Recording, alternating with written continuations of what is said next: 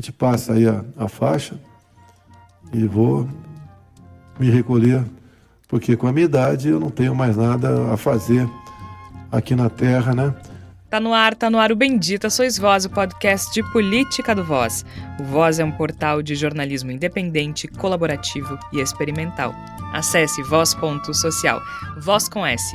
No Twitter e Instagram é voz underline social. Já que você está nos ouvindo, que tal apoiar o jornalismo independente? Acesse catarse.me barra voz social ou ainda voz.social e ajude o Voz. Há planos a partir de R$ reais. O nosso conteúdo continua livre, mas a gente precisa bastante do teu apoio.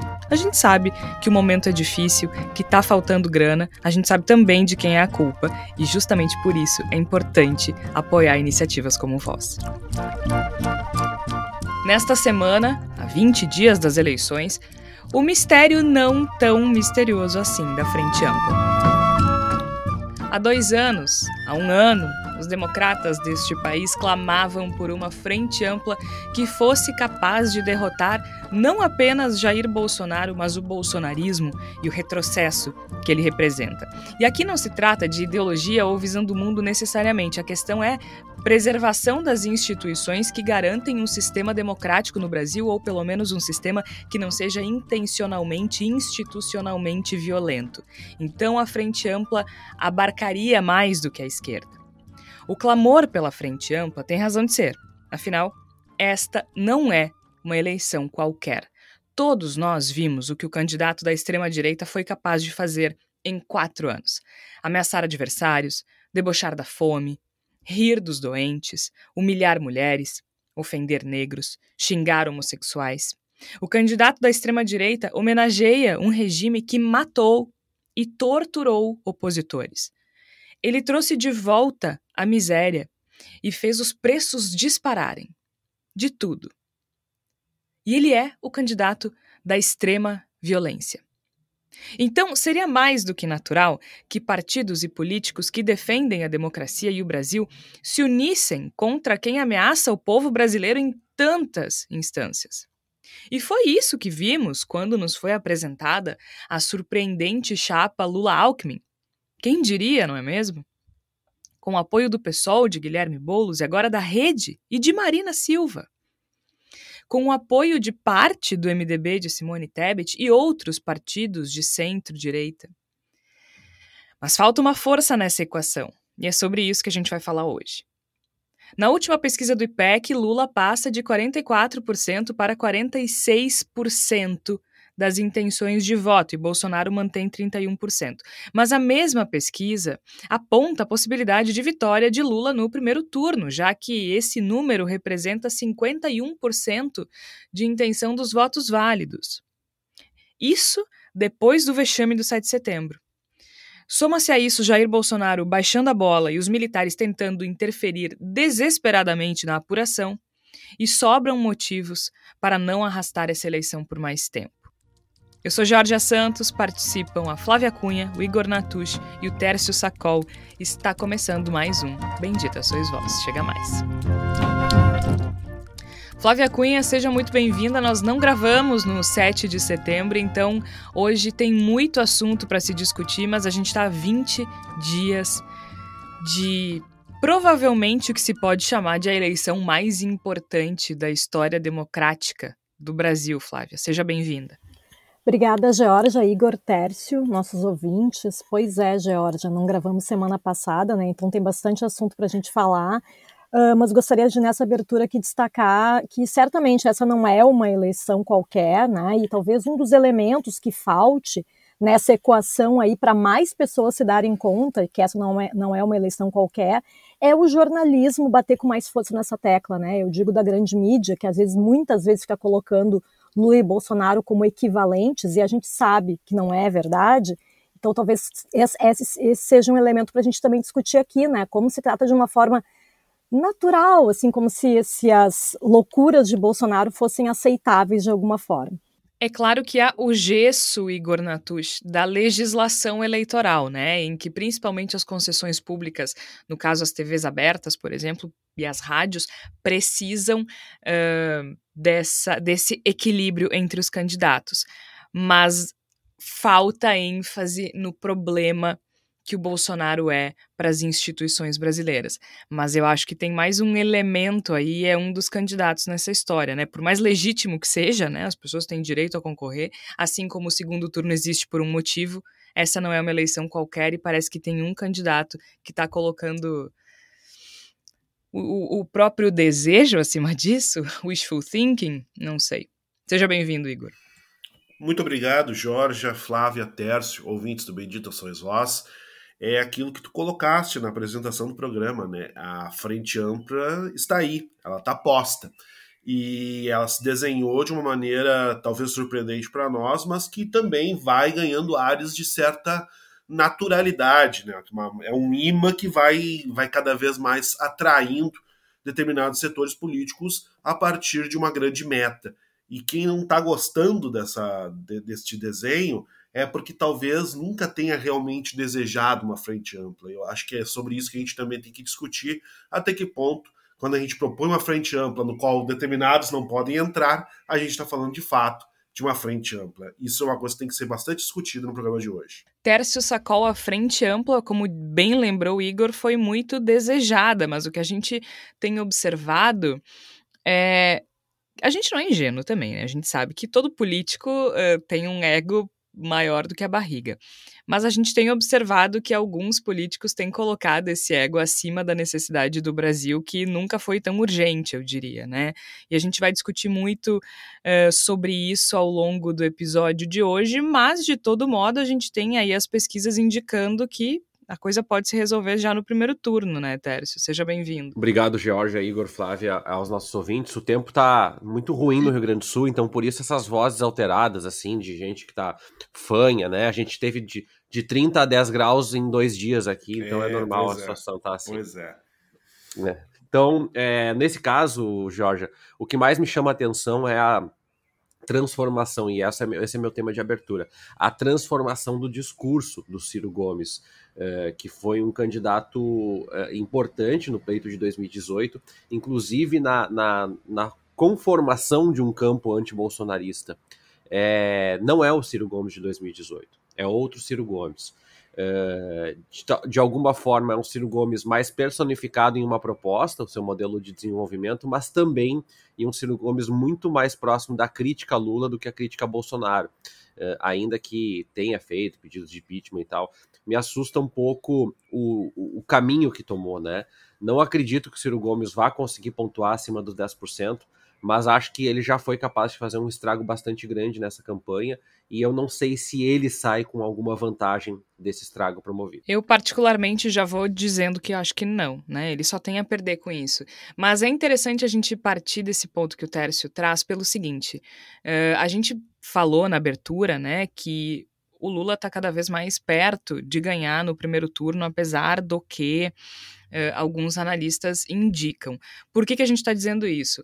A gente está gravando hoje no dia 13, 13 de setembro, 13, terça-feira, e no dia 12, o novo IPEC, né, a nova pesquisa do IPEC, divulgada no dia 12, mostrou uma estagnação de Jair Bolsonaro na campanha presidencial e um crescimento do candidato do PT, Luiz Inácio Lula da Silva. O Lula passa de 44 em 7 de setembro para 46 agora enquanto que Jair Bolsonaro se manteve com 31%.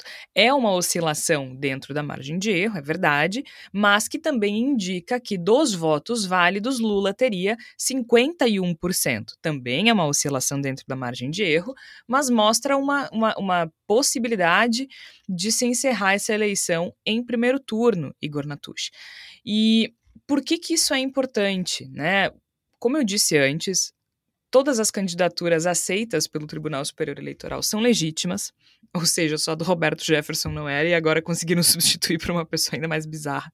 Só um parênteses, vocês viram? É um religioso estranhíssimo, assim, que assumiu a, a vaga dele Eu na presidência. Confesso que ainda não tive o desprazer. Procurem, procurem porque vale a pena, né? O que só mostra que, que o PTB, o grande PTB, morreu, morreu, morreu mesmo. E eu não tô falando morreu tipo PSDB, eu tô falando morreu de verdade. Um, então, todas as candidaturas são são legítimas. É Padre Kelmon, tá, gente? Com K, para procurar ficar mais fácil. Padre Kelmon. É, as candidaturas são legítimas e o segundo turno existe por um motivo, né? Quando um candidato não atinge 50% mais um dos votos, pode-se optar pelos outros numa nova rodada. Mas como a gente também já falou ao longo de dezenas de episódios, essa não é uma eleição qualquer. A gente está diante de uma pessoa que ameaça as instituições democráticas brasileiras há anos.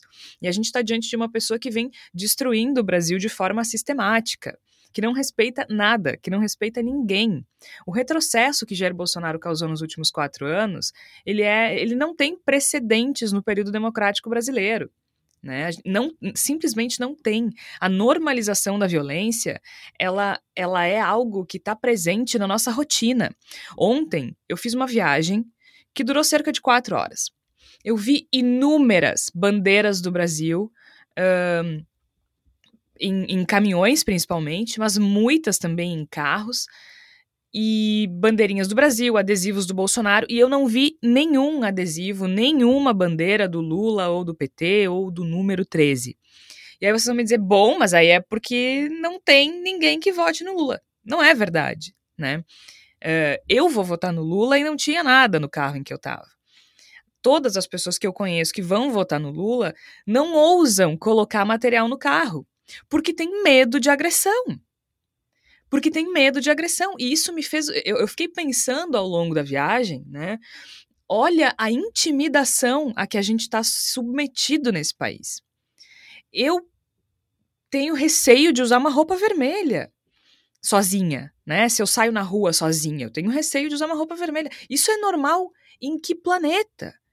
Em que país é normal uma pessoa ter medo de usar uma roupa de determinada cor por receio de sofrer violência política na rua, de ser agredida fisicamente. Além do caso do tesoureiro do PT que foi assassinado no Paraná, a gente teve outros casos essa semana. Isso não é normal, não é uma eleição normal, não é um ambiente normal. A gente está falando de violência política novamente sendo institucionalizada, só que dessa vez num, num, num governo que foi eleito democraticamente não num regime ditatorial como foi antes.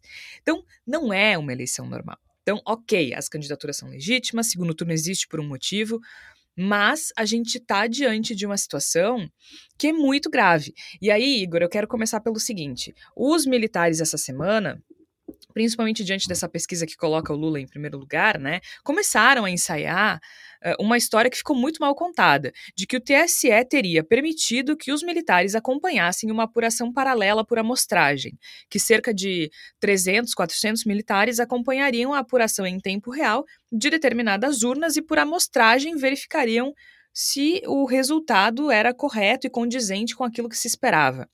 Rapidamente, o uh, ministro do Tribunal Superior Eleitoral, Alexandre de Moraes, disse que isso é mentira, que não haverá apuração paralela e que os militares, se quiserem, podem fazer como qualquer cidadão. Qualquer cidadão tem direito aí numa sessão eleitoral e pedir para olhar o, o, extrato das urnas. Eles poderiam fazer isso, mas que não haveria uma força-tarefa para apuração paralela das Forças Armadas. Então, assim, tem aí uma espécie de balão de ensaio e os militares querendo um, agitar a coisa e que, para mim, leva de novo à questão do primeiro turno. Por quê? Tu não pode questionar resultado de eleição em primeiro turno porque deputado nenhum vai aceitar isso, tá? Eu quero ver convencerem 500 deputados federais, mais 50 e tantos deputados por estado, mais governadores, mais senadores, de que a eleição foi fraudada. Já no segundo turno é outra história, né, Igor? No segundo turno é outra história, e a gente viu em 2014.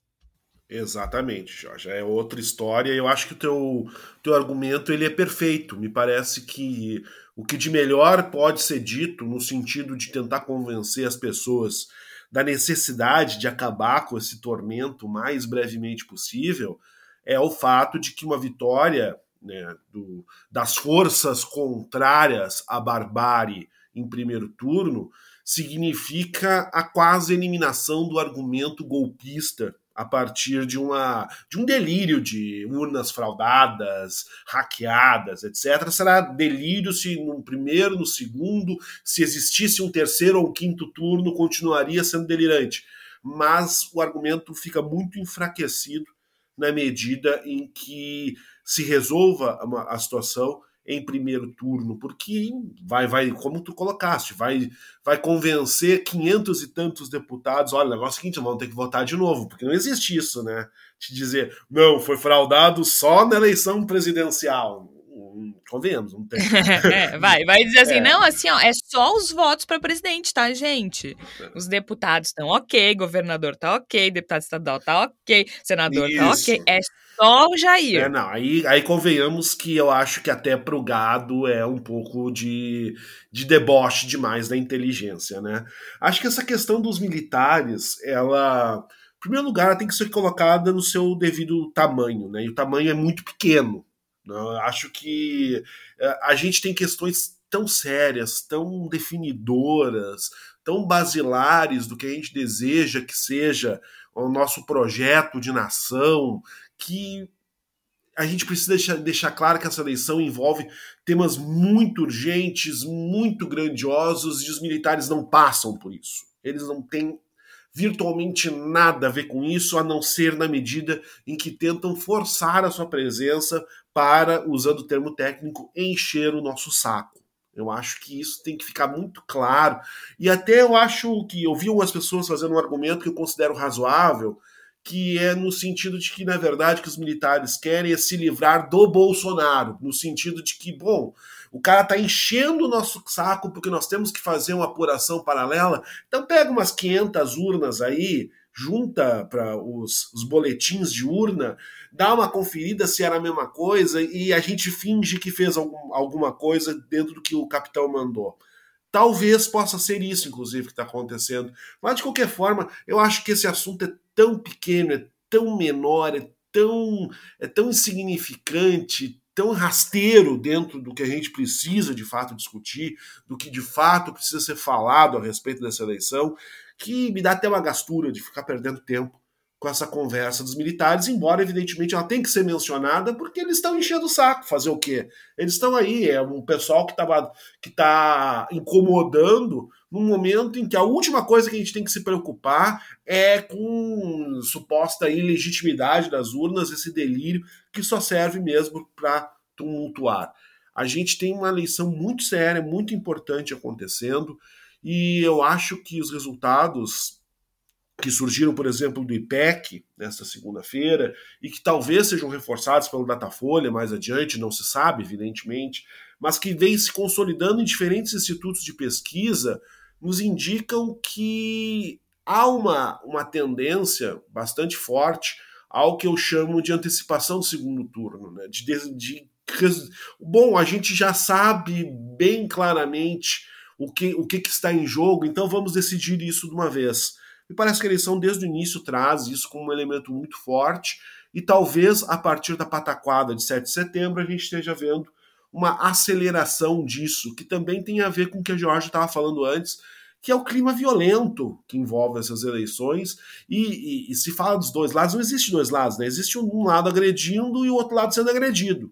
E não tem dois lados, né? É, isso, isso é bem importante de se dizer. Quando né? alguém leva um soco no polarização, rosto, a polarização gera essa polarização violência. Diabo, o bolsonarismo, o bolsonarismo Exatamente. É simples assim. Polarização com mil diabos. Sempre houve polarização e eu nunca vi petista e tucano se matando. É, é, aquela coisa, tu vai dizer que uma pessoa que levou um soco no rosto no meio da rua é bom, tá, é, é uma discussão entre dois lados? Não, tem um lado que deu o soco e o lado que levou o soco. A gente tá vivendo. E é assim, né?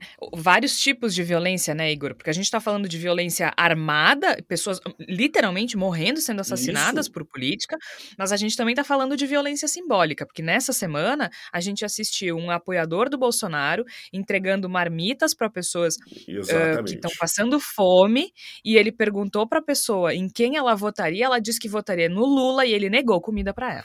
Isso é violência. Isso, isso é totalmente fascista, né? Isso aí é o fascismo incorporado, né? Porque o fascista adora dizer que ele defende a nação, mas na verdade ele, ele defende as pessoas que pensam exatamente igual a ele. O resto não é nação. O resto não merece nem mesmo uma marmita de comida. O resto, se falou em Lula, você não é mais parte da nação brasileira. Você não merece nem comida. Você não merece nada. Isso é um raciocínio fascista encarnado. Né? Então a gente tem uma série de, de violências, a gente tem uma série de urgências que se manifestam, e me parece que há uma compreensão geral em torno disso que vai se materializando no resultado das pesquisas eleitorais. Embora, como a gente comentou no começo do programa, a gente tem uma figura, que é a figura de Ciro Gomes, que está empatando o jogo, que está complicando a situação, porque está, ele acaba, né? Ciro Gomes acaba, eu acho que os outros colegas podem falar até melhor a respeito disso, mas ele acaba, de certo modo, servindo como uma força que, que prejudica a eleição. Ele não. Ele, ele é muito, eu acho muito feia e, e, a campanha e, do Ciro assim, E eu, eu acho que o, o maior problema, Igor, além do que ele está fazendo, é, o que mais me assusta é até, até onde vai o, o, o projeto de poder a ponto de, de distorcer a sua essência original do processo. Eu não sei se eu me fiz claro nisso, mas o que eu quero dizer é: eu votei no Ciro Gomes no primeiro turno de 2018, eu defendi a candidatura, eu acho que ele é um candidato com alguns problemas, mas um candidato com um grande repertório, que tem de fato um projeto com também alguns defeitos, mas que também está crescendo, se desenvolvendo. Mas me assusta o flerte, me assusta as simplificações, me assusta também o embate que ele escolheu fazer em nome de um projeto. Eu entendo, mas quando ele fala que tanto faz Lula ou Bolsonaro, que é tudo a mesma coisa, que os filhos do Lula são iguais aos filhos do Bolsonaro, isso, sinceramente, a palavra que eu vou usar, e eu sei que é uma palavra ingênua e boba, me deixa triste. Me deixa triste, me deixa frustrado. Não só com o meu voto de 2018, mas com a, a, é, é, é, é, importante entender que o Ciro hoje movimenta milhões de pessoas no Brasil.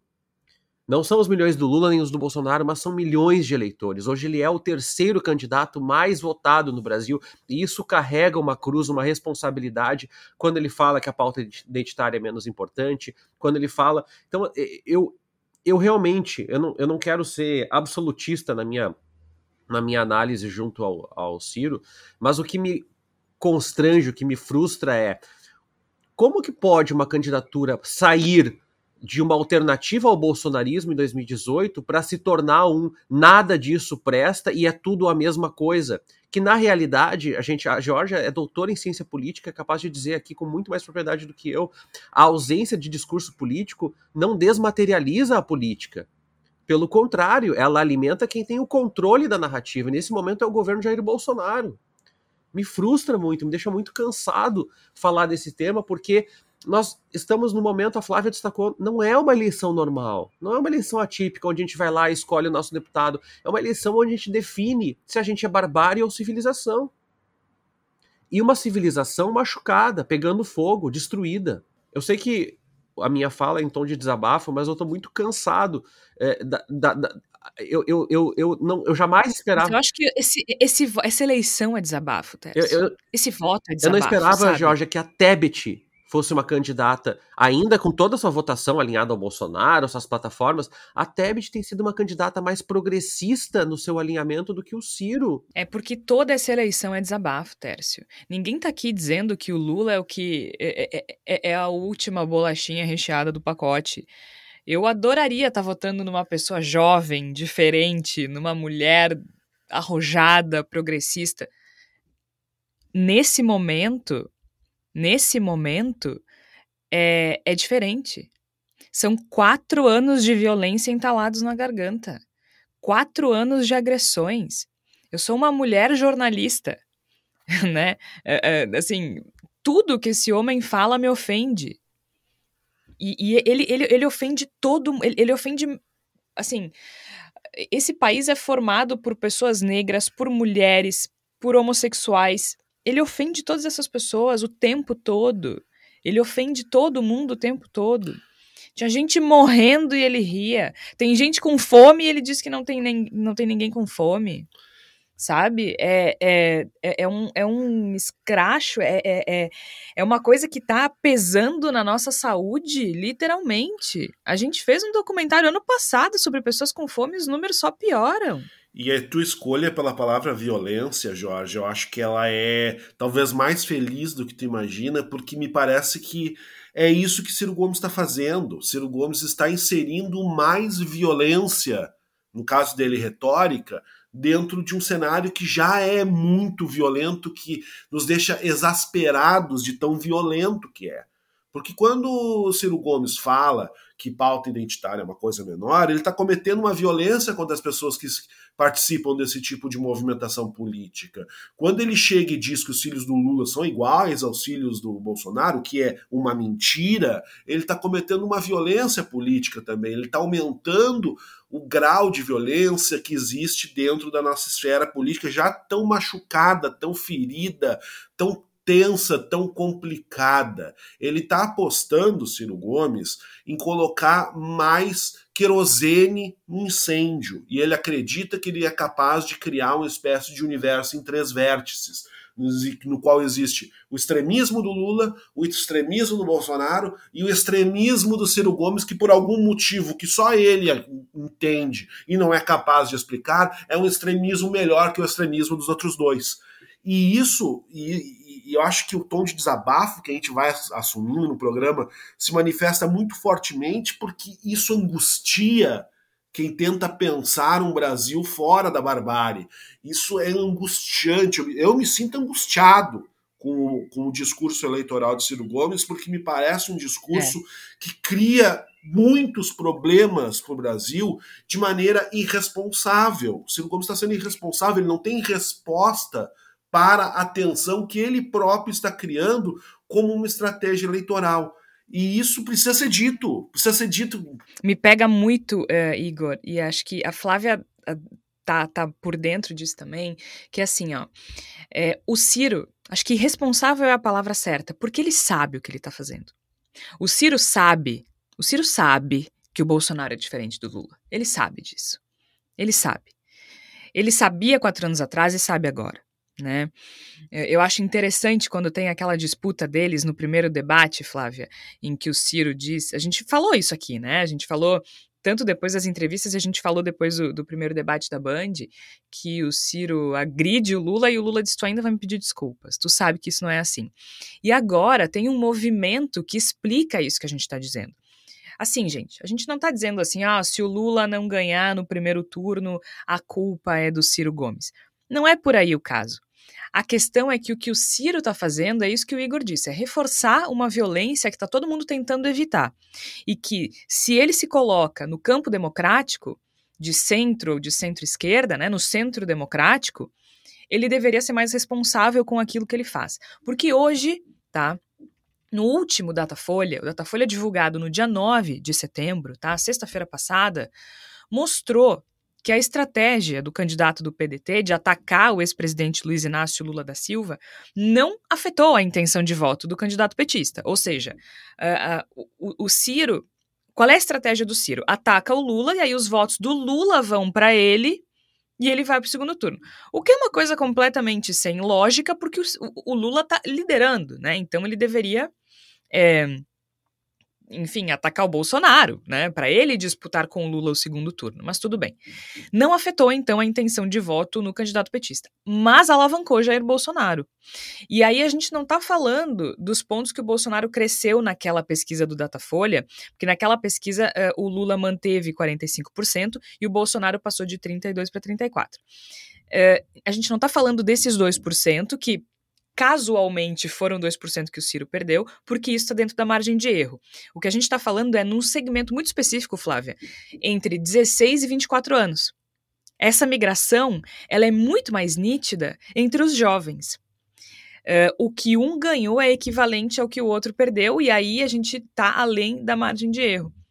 O Lula ele tem sido bem sucedido em segurar esse núcleo de mulheres e, e, e, pessoas mais pobres, né? Mas ele não tem esse sucesso entre os jovens. E essa migração do Ciro para o Bolsonaro, ela fica mais nítida, porque os jovens reagem, sabe a quê? A retórica contundente, a briga, a, a, a eles reagem bastante a, essa coisa mais gritona, viril, né? E é no debate da corrupção que esses candidatos disputam a lacração, digamos assim, né?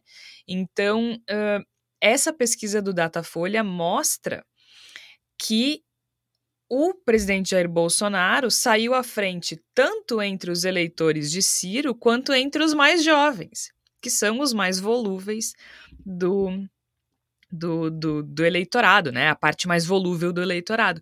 E isso ajuda claro, Jair Bolsonaro. Então a gente não está só falando em ilações aqui. É, eu não gosto de usar a expressão de que o Ciro é a linha auxiliar do fascismo ou do bolsonarismo, muito embora ele esteja se comportando dessa forma. Só que a gente está vendo análises de pesquisas estatísticas indicando que o discurso de Ciro Gomes favorece Jair Bolsonaro. Pois é, sabe, eu estava ouvindo aqui vocês e me solidarizando com tudo que vocês estão falando, porque eu acho que é isso, né? Acho que em primeiro lugar que a gente precisa pensar é que a sensação é realmente de cansaço, né? A gente gostaria que acabasse no primeiro turno também por isso, para acabar tudo isso, né? para a gente realmente pensar que não, não vai ter mais o risco de ter mais quatro anos de governo Bolsonaro, né? Mas falando em especial sobre, sobre a postura do Ciro Gomes, né?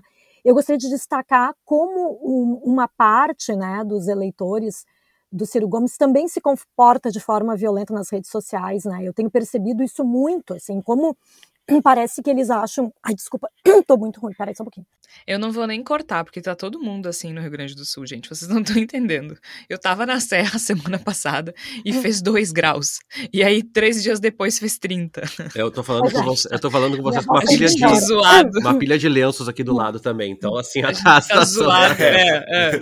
é. A gente tá zoado num nível que. Aqui é jornalismo verdade. no início tinha, não é Covid, é dengue, ufa. a gente tá tipo, é, é rinite. Eu, eu, Vai, eu vou, vamos ver se a minha voz continua, né? Eu consigo continuar aqui no, no restante da, da, nossa gravação. Mas, assim, eu, o que eu vejo e me preocupa, né, é, é, a violência, né? Ah, essa violência simbólica que a gente já falou algumas vezes, né? E que eu acho que, que o Ciro, ele realmente reforça isso, talvez nesse sentido que tu comentaste, né, Georgia? Da lacração, de chamar a atenção dos jovens, de mostrar que que ah, eu sou diferente do Lula, que está aí tentando, tentando parecer paz e amor, eu não sou assim, eu sou um cara forte. Uh, e eu acho que, na verdade, o que a gente precisa agora não é de mais violência, né? Eu acho que para começar, para começo de conversa, né?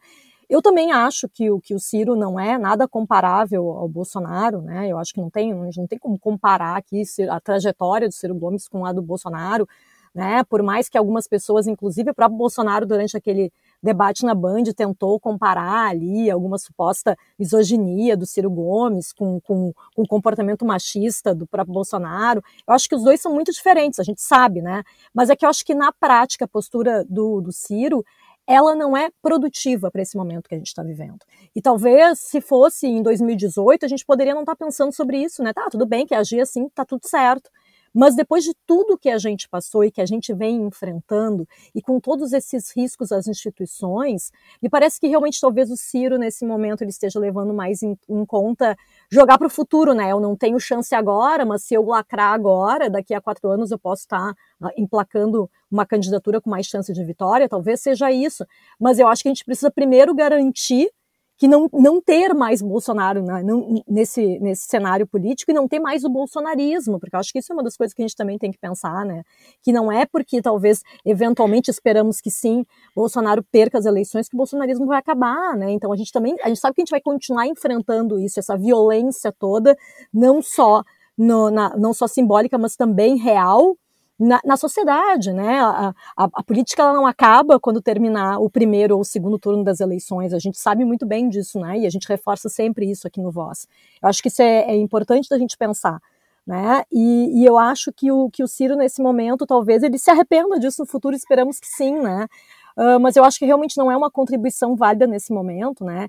E eu queria destacar uma, uma coisa muito particular aqui, mas só para a gente perceber como tem algumas pessoas da extrema esquerda, por exemplo, que estão atentas a que essa eleição ela não é normal, ela não está dentro de uma normalidade, que eu tenho alguns amigos que são anarquistas que nunca votaram para presidente, porque o anarquismo, enfim, não acredita né, no sistema político, nas eleições como princípio, e que vão votar no Lula porque sabem que o Lula não é a mesma coisa que o Bolsonaro.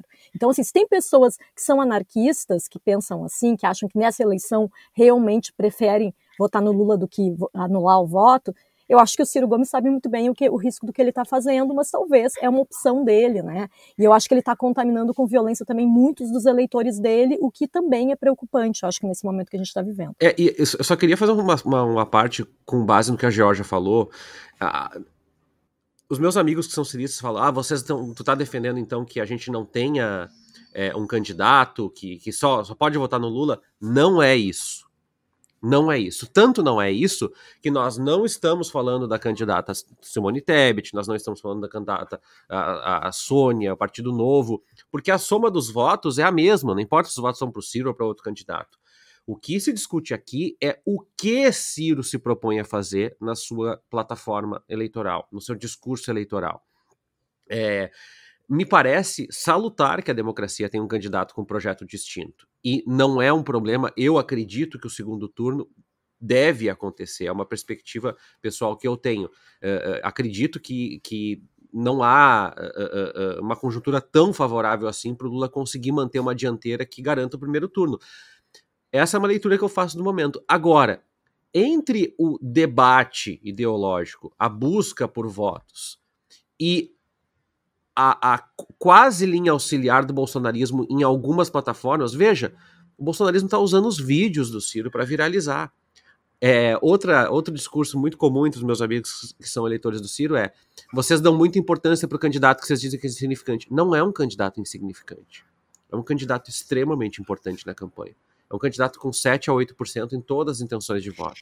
E, tem, e mais do que isso, né, Tércio? Quando a gente fala em, em, em ser importante ou não para uma campanha, é mais do que o percentual de votos que essa pessoa uh, possa eventualmente ter numa eleição. A gente está falando de, de partido, a gente está falando de simbologia, a gente está falando de defesa da democracia. Vamos pegar a Simone Tebet, por exemplo. Ela pode ter 4, 5%, mas ela é do maior partido do Brasil, ou um dos, né? Não é irrelevante. O PDT não é irrelevante. O MDB não é irrelevante. E, e, e, poxa vida, quando a gente pensa em democracia, a própria Tebet disse, ela, não, ela disse, o meu voto Bolsonaro não tem. Ela não vai declarar apoio a Lula, pelo menos não agora, mas... É, e também disse, eu estarei no palanque que defender a democracia. Sabe? E aí o candidato do PDT, que cansou de chamar o Bolsonaro de proto-fascista, uh, em, 2018, uh, agora não consegue fazer essa distinção, né? É, ele não é insignificante, não é mesmo. Olha, eu ouso dizer que antes fosse insignificante com a postura que ele está tendo, né? Antes, Ciro Gomes fosse de fato insignificante, fosse um traço eleitoral, uma figura absolutamente invisível na disputa eleitoral que a gente está tendo. Pelo contrário, é o fato de que ele não é insignificante, pelo contrário, é uma figura muito significativa neste momento que a gente está disputando, que faz com que a sua postura seja mais lamentável, mais danosa e mais preocupante. Eu acho que é isso que, que, que a gente está tentando dizer aqui: o fato de que ele, enquanto figura relevante, enquanto figura que esteve muito próxima de liderar um movimento uh, democrático contra a ameaça do bolsonarismo em 2018, ganhou o voto de muita gente, poderia ter chegado ao segundo turno, e ele traiu esses votos quase imediatamente. Ao ir a Paris, que foi um gesto simbólico violentíssimo que ele cometeu contra essas pessoas que decidiram que votariam nele por achar que ele seria a melhor alternativa para enfrentar o Bolsonaro, e ele vem repetindo essa violência nos últimos tempos de uma maneira talvez ainda mais radical, talvez ainda mais extremada, porque ele no momento ele está dizendo que não enxerga, na verdade, uma briga pela democracia. Ele não tem, se a gente for olhar para o discurso dele, não enxerga essa briga. Ele, ele enxerga a briga entre dois extremos, no qual ele é o terceiro extremo e é o melhor extremo por algum motivo.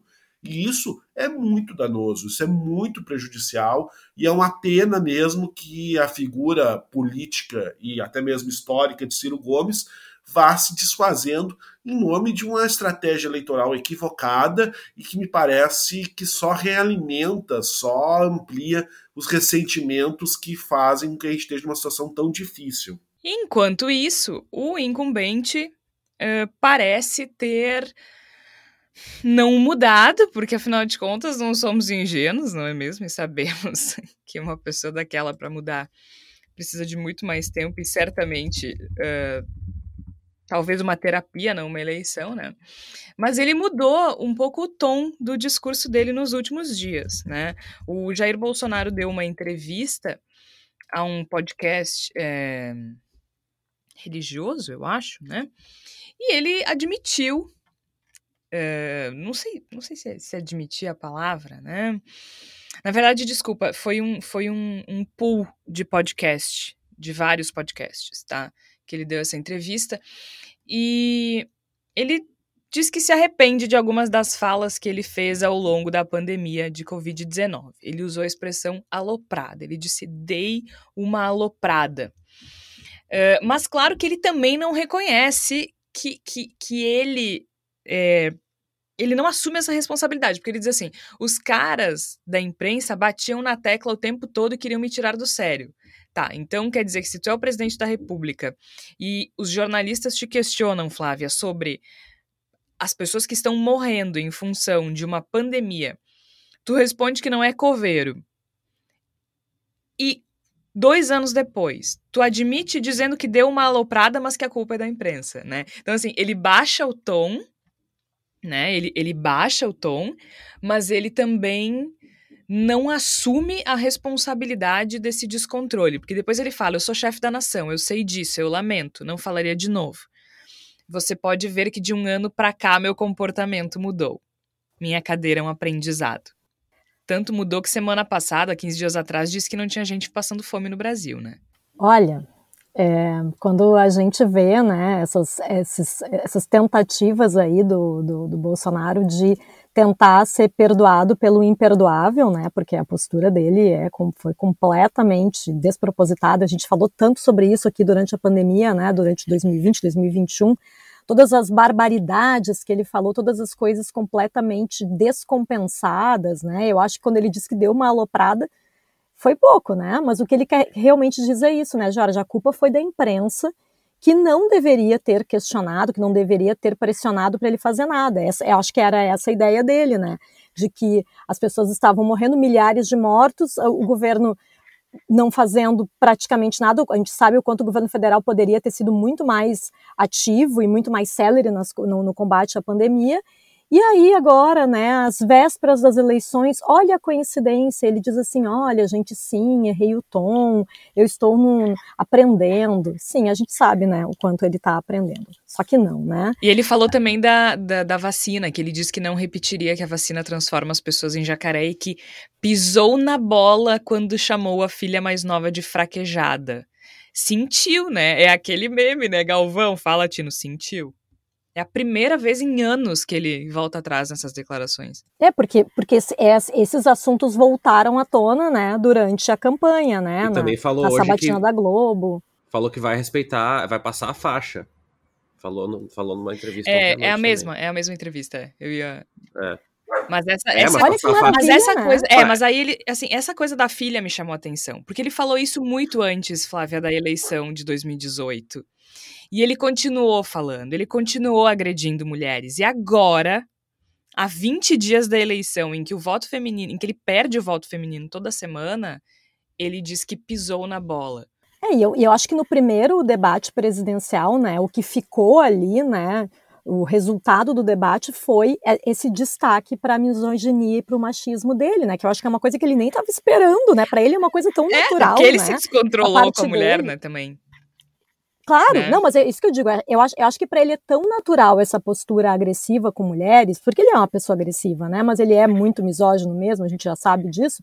Mas eu acho que ele se espantou, talvez assim, nossa, agora, olha, olha a ironia, né? De agora precisar depender do voto feminino e ter que baixar a bola e ter que pedir desculpas e ter que dizer que não, olha, gente, realmente não foi muito legal o que eu falei sobre a minha filha, viu?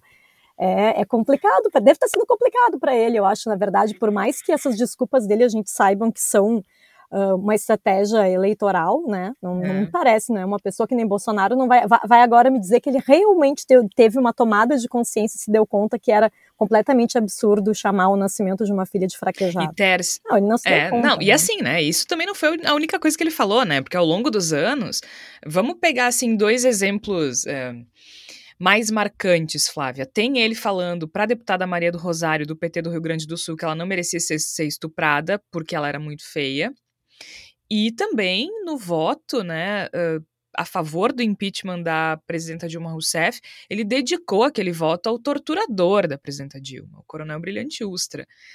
É, é o tempo todo. E, gente, né, o que foi aquele espetáculo lamentável do 7 de setembro, em que ele dá um beijo na primeira-dama, compara as primeiras-damas e começa a puxar um coro de imbrochável. Mais atestado que isso, eu não, não consigo nem imaginar. Que, que foi aquilo? Eu acho que ali a gente viu um, um enredo, né, um trecho de um enredo que nem o mais delirante dos cineastas poderia ter imaginado. Né? Isso é uma coisa a gente imaginar que a, a comemoração dos 200 anos da independência do Brasil, né, um símbolo, um marco tão importante. Que, aliás, foi uma festinha pra... bem mequetrefe para se comemorar 200 anos de independência. Né? é, que eu ia, é o que eu ia é. colocar. É o que eu ia colocar. A gente tem um momento tão basilar, tão significativo na nossa construção de nação, que se transforma numa festa mequetrefe, numa festinha falhada, que o presidente da República transforma em comício em, em pelo menos três cidades, grandes cidades brasileiras, e que tem como grande fala, fala que vai entrar para a história, querendo ou não, é Jair Bolsonaro puxando o couro de imbrochável para si mesmo, né? Aí você imagina, né? Porque ele já tinha feito a pataquada de puxar o coração de Dom Pedro numa compota para fazer uma grande celebração. Aí Dom uma Pedro é vem. É muito bom. um, um, pedaço de Dom Pedro vem na compota para o Brasil para testemunhar o mandatário do país gritando imbrochável, imbrochável, imbrochável, dizendo que não é brocha. Eu acho que isso, isso, isso é uma, isso é uma, é uma, é uma chinelização do Brasil. Tô criando um neologismo é, aqui, né? É, muito a, imensa. A, a Georgia me mandou uma série esses dias do HBO uh, que, é, que é muito constrangedora. Depois tu me lembra o nome, Curb Jorge. Your Enthusiasm. E, isso, Curb Your Enthusiasm. E, e, e é parece, que parece, uh, me lembra também, é mais contemporânea a The Office. O Brasil é uma grande primeira temporada do The Office, assim, só que a gente fica... É, no, no, The Office tu pode parar e dizer, meu Deus, isso é muito desconfortável, vou fazer outra coisa. No Brasil não dá. A gente tem que ficar desconfortável o tempo inteiro. Faz quatro anos que, além de estar tá passando fome e necessidade, a gente está constrangido, com é vergonha. Isso. Gente, porque que, que foi aquilo? Aliás, Igor, essa o coração na compota não é novidade, né? Em 1972, quando se comemorou o Sesc centenário da Independência, eu amo essa palavra, e não, não é o centenário do Sesc, sei lá, Sesc Pompeia, não, Sesc centenário são 150 anos. O Sesc centenário da Independência, em 1972, o governo militar do então General Médici trouxe os uh, despojos do Dom Pedro. Não só o coração na compota, trouxe tudo e trouxe também da imperatriz e da mãe do Dom Pedro, se não me engano. Não, da mãe do Dom Pedro não, porque era a Carlota. Quem é que era? Era mais uma, uma tia lá, não me lembro. Mas enfim, o Dom Pedro e a Imperatriz vieram os esquifes, entendeu? Trouxeram os restos mortais de Dom Pedro I e isso passeou pelo Brasil. Porém, o regime militar, além disso, fez uma série de outras celebrações para comemorar os 150 anos da independência do Brasil. Foi o ano inteiro de festa. Se organizou um torneio de futebol chamado Minicopa, uh, que era, na verdade, o nome era Torneio da Independência, mas ficou conhecido como Minicopa porque seleções de vários países participaram. Foi um torneio gigante. A final foi super não arranjada entre Brasil e Portugal e o Brasil ganhou. É, se alguém tiver mais curiosidade para conhecer sobre a mini Copa, uh, a gente fez um, eu produzi um podcast sobre isso chamado Um Gol do Brasil quase estragou tudo. Principalmente o primeiro episódio fala bastante desse período. Além disso, foi um ano em que teve a, a, trans, a, a, primeira transmissão colorida da televisão. Os selos brasileiros eram horríveis. A ditadura militar transformou os selos brasileiros os mais bonitos do mundo. É, a ditadura. Teve um filme. O Tarcísio Meira interpretava o Dom Pedro I, né, gritando lá independência ou morte, embora a gente saiba que não foi nada daquilo, mas teve um filme com o grande galã do Brasil, né, interpretando Dom Pedro viadutos, pontes, tudo foi chamado Dom Pedro. Aqui em Porto Alegre, a gente tem ali perto do Beira Rio o viaduto Dom Pedro I, muito embora se chame viaduto da Marli. A Marli era uma, uma senhora que é, chefiava outras senhoras, mas que também abriu um motel, e o motel ficava do lado desse viaduto, era o primeiro motel de Porto Alegre, vivia cheio de gente, cheio de fila, e começou a ser chamado de viaduto da Marli. E os milicos foram lá e fecharam o motel da Marli para não atrapalhar a comemoração do Dom Pedro. Não adiantou nada, 50 anos depois estamos todos ainda chamando de viaduto da Marli sem nem saber porquê. Então, houve uma série de celebrações, assim, em todos os estados foi uma grande festa, né? Lançaram livros, uh, materiais, publicidade, propaganda, no caso, né? Do, do regime.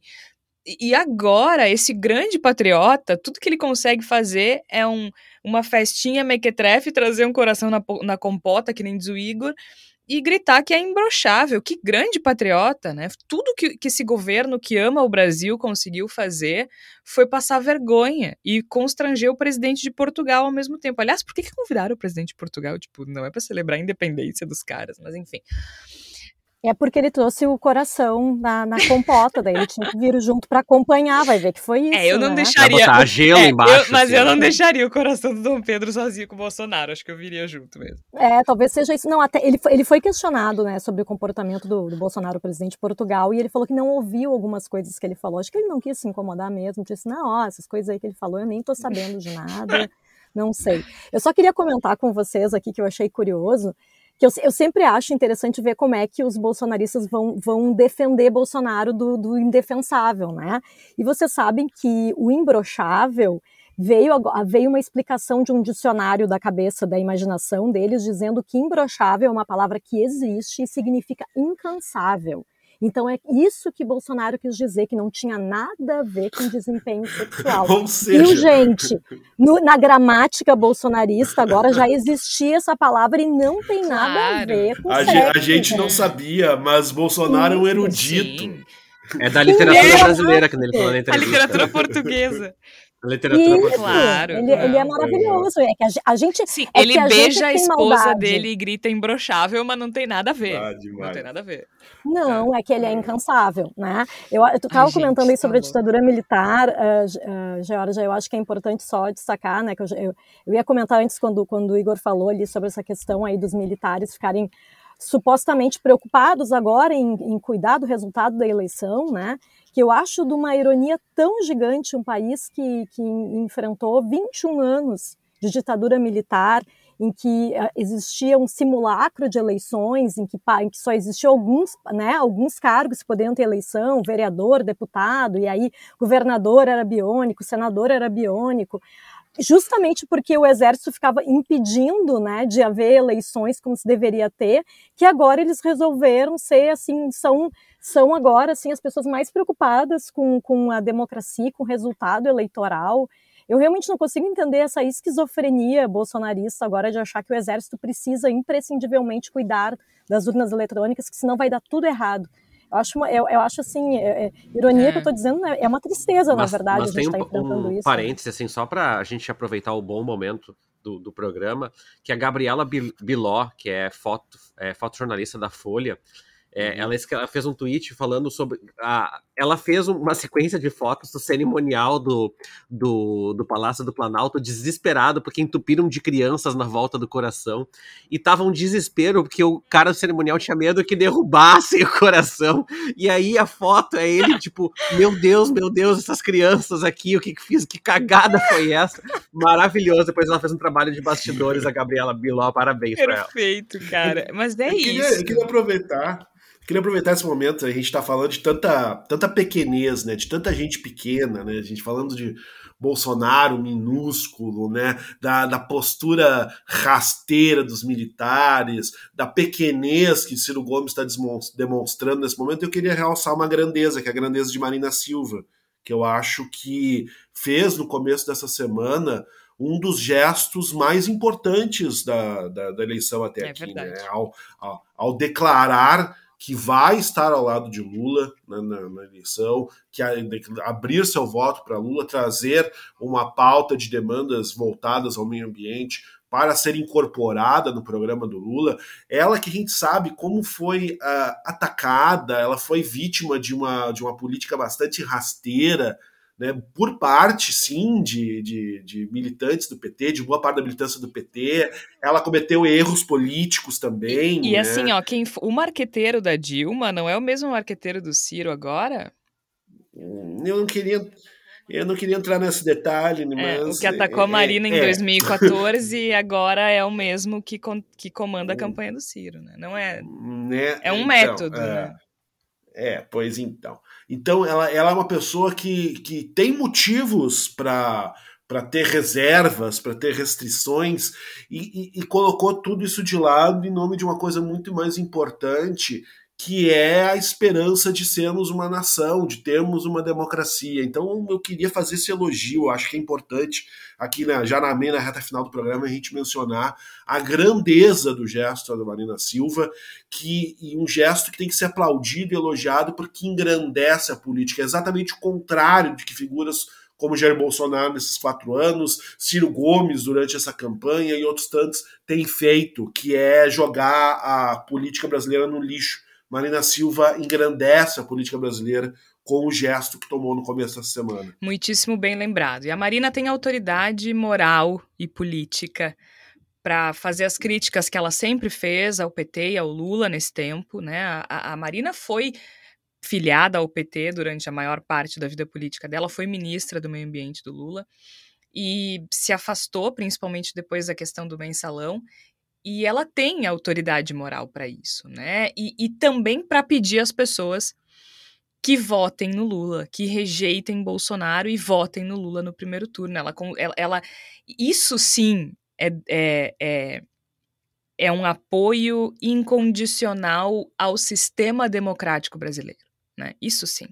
Ela deixou de lado uh, os incômodos que existem e não vão desaparecer, né? Só porque agora eles estão do mesmo lado, para apoiar a democracia e, e, a conquista dos direitos sociais que foi tão importante antes de Bolsonaro. Então, ela é uma pessoa que tem integridade, força e é um apoio muito importante, muito importante e muito, muito simbólico, né?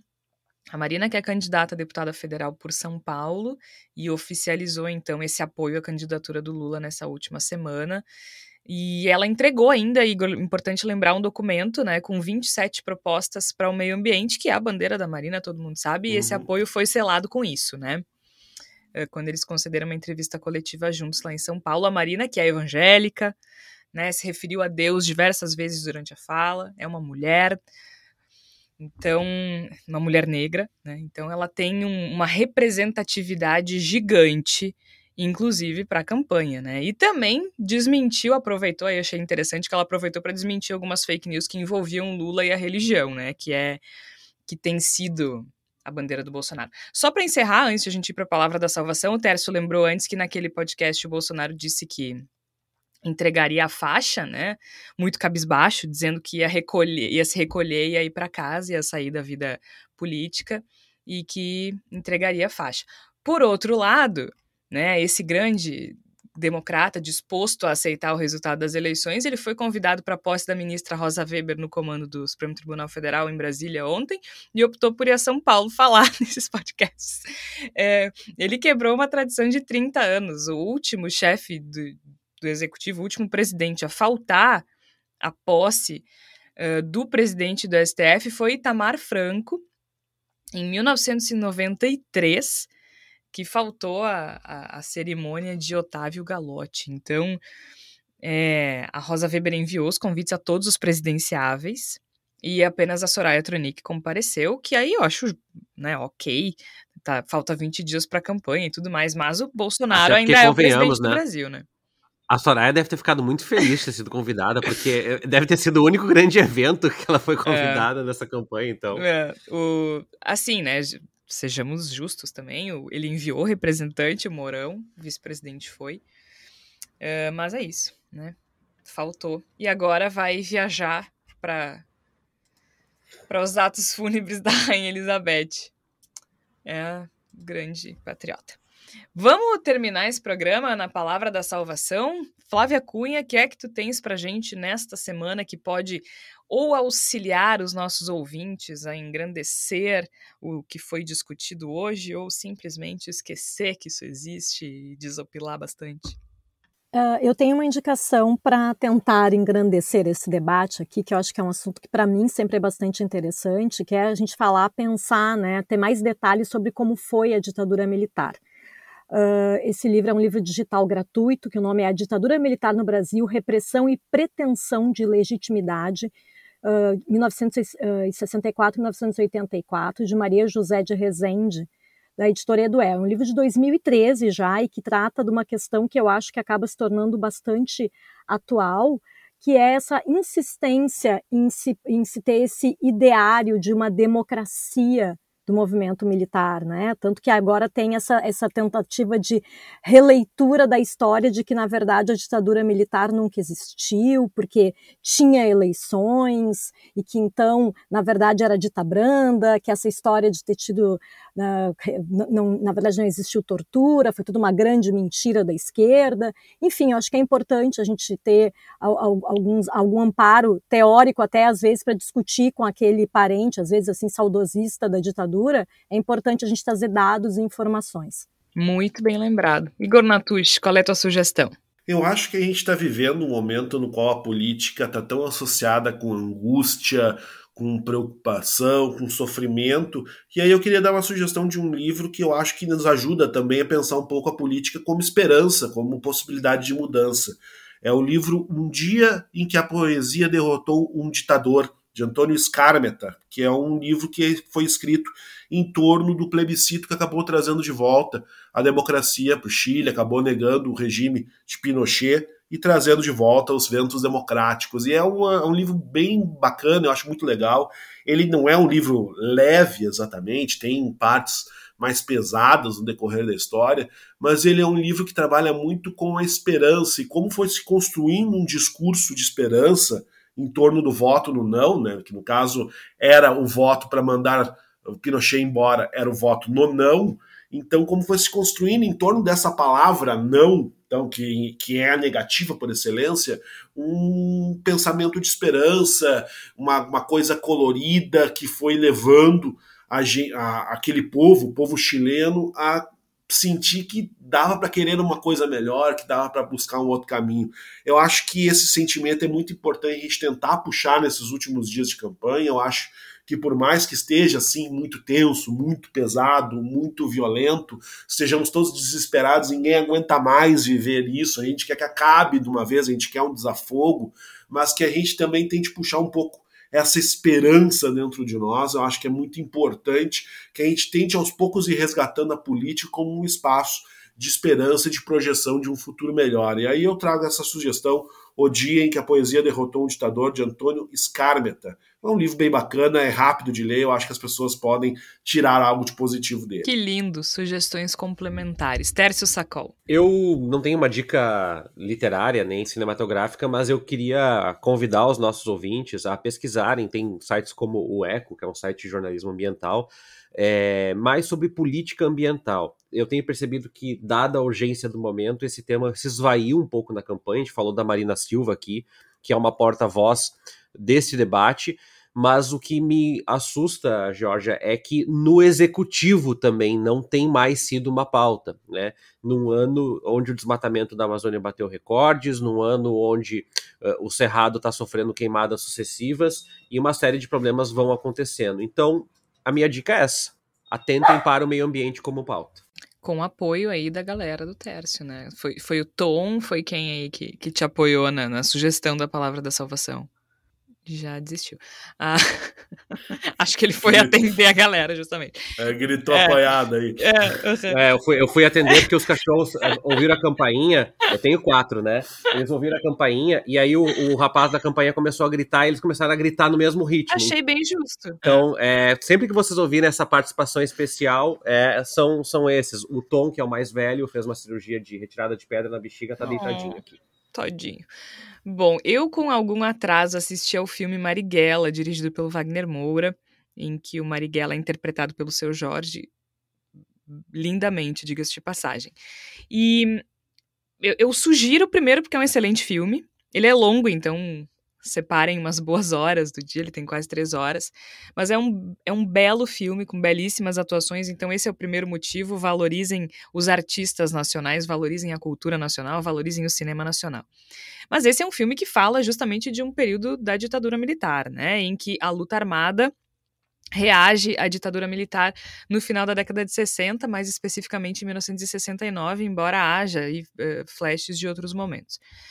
Mas o que me chama a atenção e que eu achei louvável e que talvez seja algo que a gente deva pensar a partir de agora, a partir desse, desses 20, nesses próximos 20 dias até o dia da eleição, mas principalmente depois, quando Bolsonaro, depois de Bolsonaro ter sido derrotado, e talvez aproveitando o clima de, de Copa do Mundo, que é, é ressignificar não a camisa verde e amarela, muito embora eu acho que esteja mais do que na hora, mas a gente também sabe que é difícil se, eh, se reapropriar de símbolos que foram usados de, de maneira tão violenta, né? Como a gente vem falando ao longo do episódio.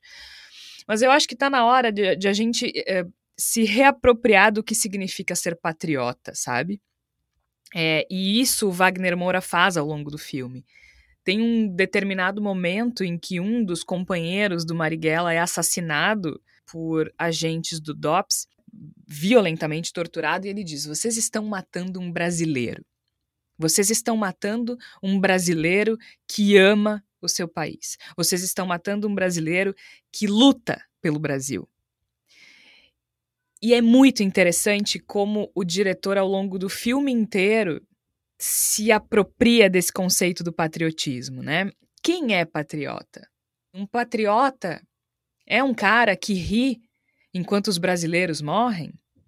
Um cara que ama o Brasil deixa desmatar a Amazônia? Um cara que ama o Brasil deixa o brasileiro passar fome?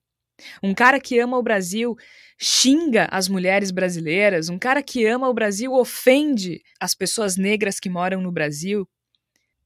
Que tipo de patriota é esse que quer matar metade da população brasileira e acha bonito? Que tipo de patriotismo é esse que destrói o Brasil? Então é isso, gente. Uh, a gente, apesar de óbvio, a gente ainda não tinha falado, mas no dia 2 o meu voto é do Lula. Eu espero que o de vocês também. E eu espero que no dia 3 nós estejamos aliviados e não com medo de uma reação violenta de novo. Mas a gente volta antes do dia 3, tá? Na semana que vem a gente tá aqui, sempre às quartas-feiras, às 5 horas da tarde, no Bendita Sois Vós. Eu sou Georgia Santos, participaram a Flávia Cunha, o Igor Natush e o Tércio Sacol. Até lá!